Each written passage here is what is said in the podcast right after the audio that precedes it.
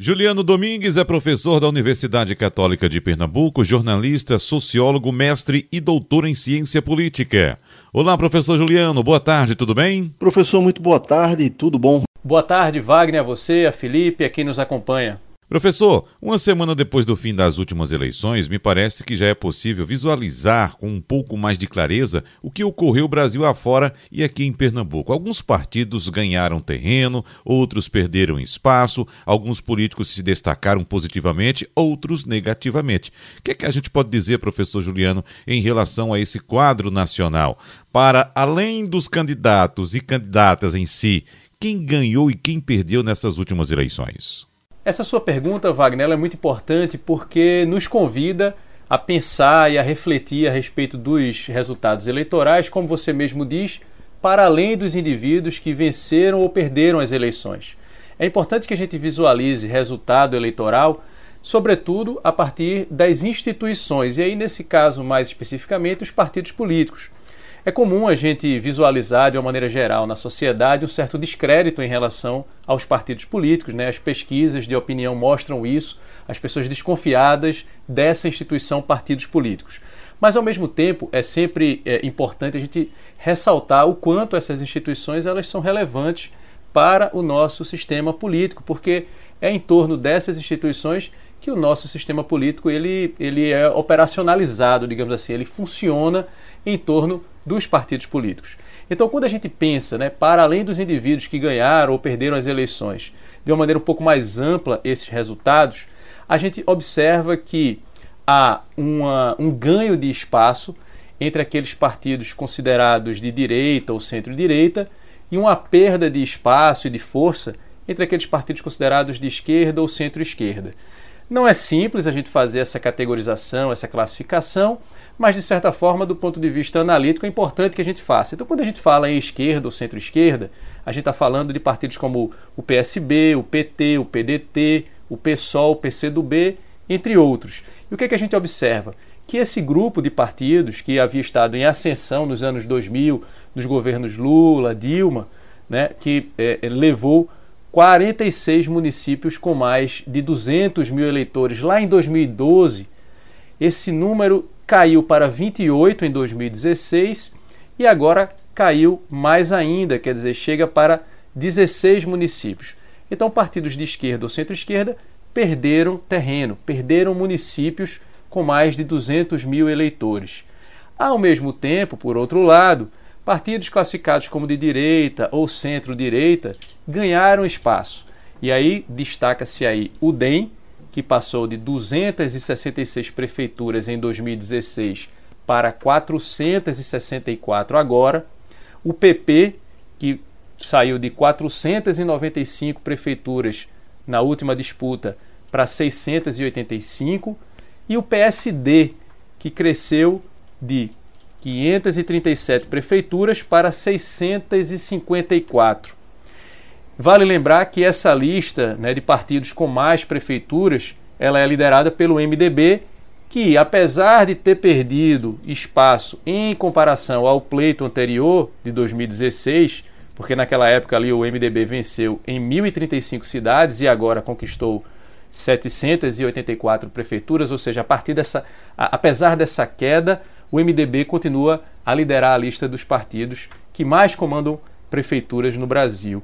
E o PSDB, que também perdeu terreno, né, caiu de 785 prefeituras para 520, mas se mantém entre os cinco maiores nessa relação daqueles partidos que mais comandam prefeituras no Brasil, que é um dado importante para a gente observar a força de determinados grupos políticos. Então, como você mesmo perguntou, né? Para além dos candidatos e candidatas em si, quem ganhou e quem perdeu? Então a gente pode dizer que os grupos de esquerda e centro-esquerda perderam espaço, isso é algo que vem acontecendo nas últimas eleições, e os grupos de direita e centro-direita ganharam espaço. Perdeu também espaço aqueles grupos com um discurso e com uma ação política mais radical, ligados ao, à ideia de bolsonarismo ou a, que poderiam ser classificados como de extrema direita. Acabou prevalecendo a direita e a centro-direita, Wagner Felipe e ouvintes. Pensando agora no plano estadual, professor, e levando em conta que em 2022 teremos eleições para o governo do estado, de que maneira esse quadro deve se refletir por aqui? Quando a gente fala sobre o ambiente local aqui, nosso de Pernambuco, e é, quando há qualquer tentativa de prospectar 2022, é importante a gente olhar para o desempenho do PSB. E aí o que, é que acontece? O PSB, no plano nacional, conquistou 434 prefeituras em 2012 em 2016 foram 403, então ficou ali na faixa das 400 prefeituras, mas apresentam uma queda vertiginosa agora em 2020, caiu para 252 prefeituras. Ou seja, a gente observa aí que é um movimento não muito diferente daquele que a gente já é, ressaltou na resposta passada. Ou seja, o PSB está no grupo desses partidos de centro-esquerda e de esquerda que apresentam aí uma, um certo processo de fragilização do ponto de vista nacional. A vitória do, do PSB no Recife, então a gente pode inferir isso, ela aconteceu a despeito do, do encolhimento, apesar desse encolhimento nacional, em função, sobretudo, da força histórica do partido aqui em Pernambuco.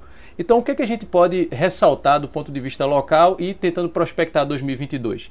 Que, paradoxalmente, a maior ameaça ao projeto do PSB aqui em Pernambuco é, reside na própria longevidade dessa hegemonia. Ou seja, quanto mais tempo você se mantém ali no poder, maior a chance de você incentivar dissidências e fortalecer os opositores. Né? E aí então começam a surgir determinados quadros, nomes com algum grau de competitividade político-eleitoral que buscam se apresentar como alternativa àqueles que estão no poder. E a gente já consegue visualizar isso é, é, é, de uma maneira mais ampla agora e com alguma clareza. Então, aí uma mudança não só em, em, em perspectiva, né? Aí é um processo é, é, possível de mudança, não só do ponto de vista político é, partidário, mas também geracional. E aí não seria somente Marília Reis, que poderia ser identificada como uma figura de destaque, né? mas também há outros nomes com pesos distintos que, que, que se propõem a ocupar esse espaço, que seria, a gente pode citar aqui alguns, Túlio Gadelha, é, do PDT, Dani Portela e Ivan Moraes, do PSOL, e ao mesmo tempo, do outro lado do espectro é, político, ideológico, ou seja, mais ao centro e centro-direita, a gente encontra Priscila Krause, do DEM, Anderson Ferreira, do PL, Raquel Lira, do PSDB, Miguel Coelho, do MDB, ou seja, nomes fortes, né, com uma penetração importante no Estado, porque dão conta ali de uma parcela bastante relevante dos votos do interior, que tendem a se aliar, é, não necessariamente do ponto de vista formal, mas há uma convergência aí de propósito com esse outro grupo de esquerda, centro-esquerda, em torno do mesmo objetivo, que é bater o PSB em 2022. Então, o que é que essas eleições demonstram para a gente? Que o sucesso do PSB em Pernambuco já há alguns anos e que foi confirmado também agora nas eleições é, para prefeito do Recife, fazem com que o PSB se consolide como o adversário a ser batido em 2022, com capacidade de unir atores políticos de diferentes campos em torno desse propósito. A gente observou isso no segundo turno das eleições, com a aproximação entre Anderson Ferreira e Marília Reis, como, digamos assim, um, um, aperitivo do que deve vir pela frente. E aí o ouvinte pode estar se perguntando: então quer dizer que acabou uma eleição, já começou outra, Juliano? E aí é importante a gente ressaltar, Wagner, Felipe e ouvintes, que na verdade a campanha eleitoral ela nunca termina. Né? O que na verdade a gente vive enquanto eleitores e principalmente os atores políticos vivenciam no seu dia a dia é uma campanha permanente, a verdade é essa. Professor, um abraço. Professor Juliano Domingues, muito obrigado, um abraço e até semana que vem.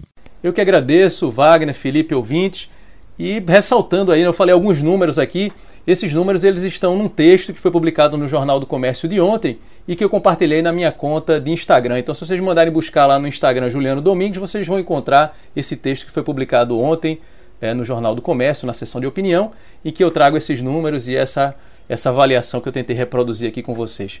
Obrigado a todos e a todas. Um bom início de semana para todo mundo. Até a próxima.